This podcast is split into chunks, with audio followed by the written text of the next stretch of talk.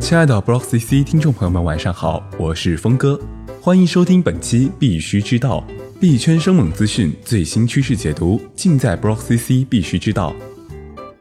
本栏目由能盯盘的币圈头条 APP 蜜蜂茶独家制作播出。本周市值前两百币种中，五十五涨，一百四十五跌，当前市场恐慌指数为二十九，脱离上周市场极度恐慌状态。但市场恐慌情绪仍未消散。本周涨幅前三币种包括上涨百分之三百五十七的 FCC，上涨百分之三百五十二点六一的 EVR 和上涨百分之两百四十八点零一的 RKT。在跌幅排行榜中，我们依旧看到了熟悉的币种老将们，他们分别是下跌百分之二十点九九的以太坊，下跌百分之十九点四六的比特现金。下跌百分之十八点九八的达氏币等等，市值前五币种本周依旧集体跳水，比特币下滑百分之十点零七，现报价两万四千七百一十八元；瑞波币下跌百分之十一点四四，现报价二点二一九元；以太坊仍旧位居市值第三，下跌百分之二十点九一，现报价八百二十七点六九元。具体行情数据，请查看音频配图。欢迎扫码下载蜜蜂茶 APP。首先来看下整体市场情况。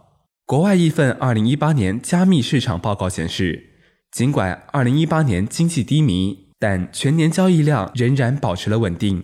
这一定程度与交易所数量上升和更多交易所开展了交易费挖掘有关。此外，低迷行情下，许多币种市值跳水。这也直接让比特币的主导地位从二零一八年初的百分之四十上升到十二月三十一日的百分之五十五。最近，《金融时报》刊文，二零一九年加密货币仍将笼罩熊市阴霾。该文认为，加密货币市场波动是由市场情绪、政策背景、技术条件等多方面因素决定的。比特币价格下跌是与竞争币供应量的不断扩大有关。和整体市场低迷形成鲜明对比的是 DAPP 市场的欣欣向荣。由 DAPP 点 com 发布的二零一八年 DAPP 市场报告显示，二零一八年 DAPP 市场共涌现了一千四百二十三个 DAPP，当年贡献了六十七亿美元。区块链游戏领域的数量依然领先百分之三十五，其次是资金盘和投注。总的来说，DAPP 市场仍然是由娱乐和竞猜驱动的。另外，还有数据显示，当前比特币交易中美元占比排名第一，位居其后的分别是日元、韩元、欧元和英镑。可见日本和韩国的比特币信徒很多嘛？说到比特币信徒，峰哥就有点不太理解美国的比特币信徒了。在美国，比特币贬值造成的实际损失是可以申请免除扣税的。但最近一份对美国比特币投资者的调查报告显示，二零一八年因出售比特币而蒙受损失的美国投资者中，损失估值约为十七亿美元。但大多数亏本出售的投资者都没有申请扣除税收，有超过三分之一的投资者不打算报告他们的加密收益或损失。峰哥不得不说，有钱就是任性。原来美国人也这么在乎面子。最近，国外盛传俄罗斯为了应对美国的制裁，提出使用比特币的想法，甚至将大规模购买比特币。不过，这一消息遭到了俄罗斯官方否认。官方回应称，俄罗斯联邦现在并没有准备好以某种方式将其传统的金融体系与数字货币结合起来。不过，俄罗斯总理最近的一次讲话，还是让人们看到了俄罗斯对数字货币示好的可能性。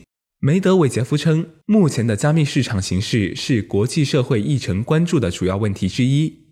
过去一年，加密货币的波动性非常大，但这不是埋葬加密货币的理由。他强调，任何社会和经济现象都有光明的一面和黑暗的一面。再来看一份交易所行业的二零一八年度报告，这份报告统计了超过四百家交易所的全年数据，分析发现，去中心化交易所的数量虽有大增。但交易量不足中心化交易所的百分之二，其中去中心化交易所的交易量高度集中在头部，部分尾部交易所日均交易量甚至为零。绝大多数交易所选择亚洲和欧洲作为其注册地。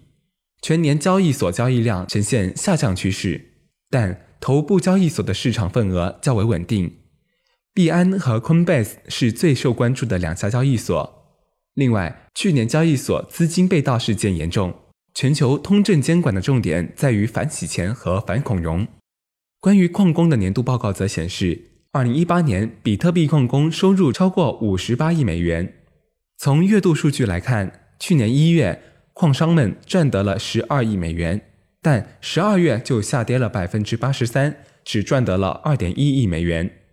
二零一八年，中国区块链专利申请量达到了两千九百一十三件，较二零一七年的一千三百五十一件增长百分之一百一十五点六。这一申请量在全球位居第一。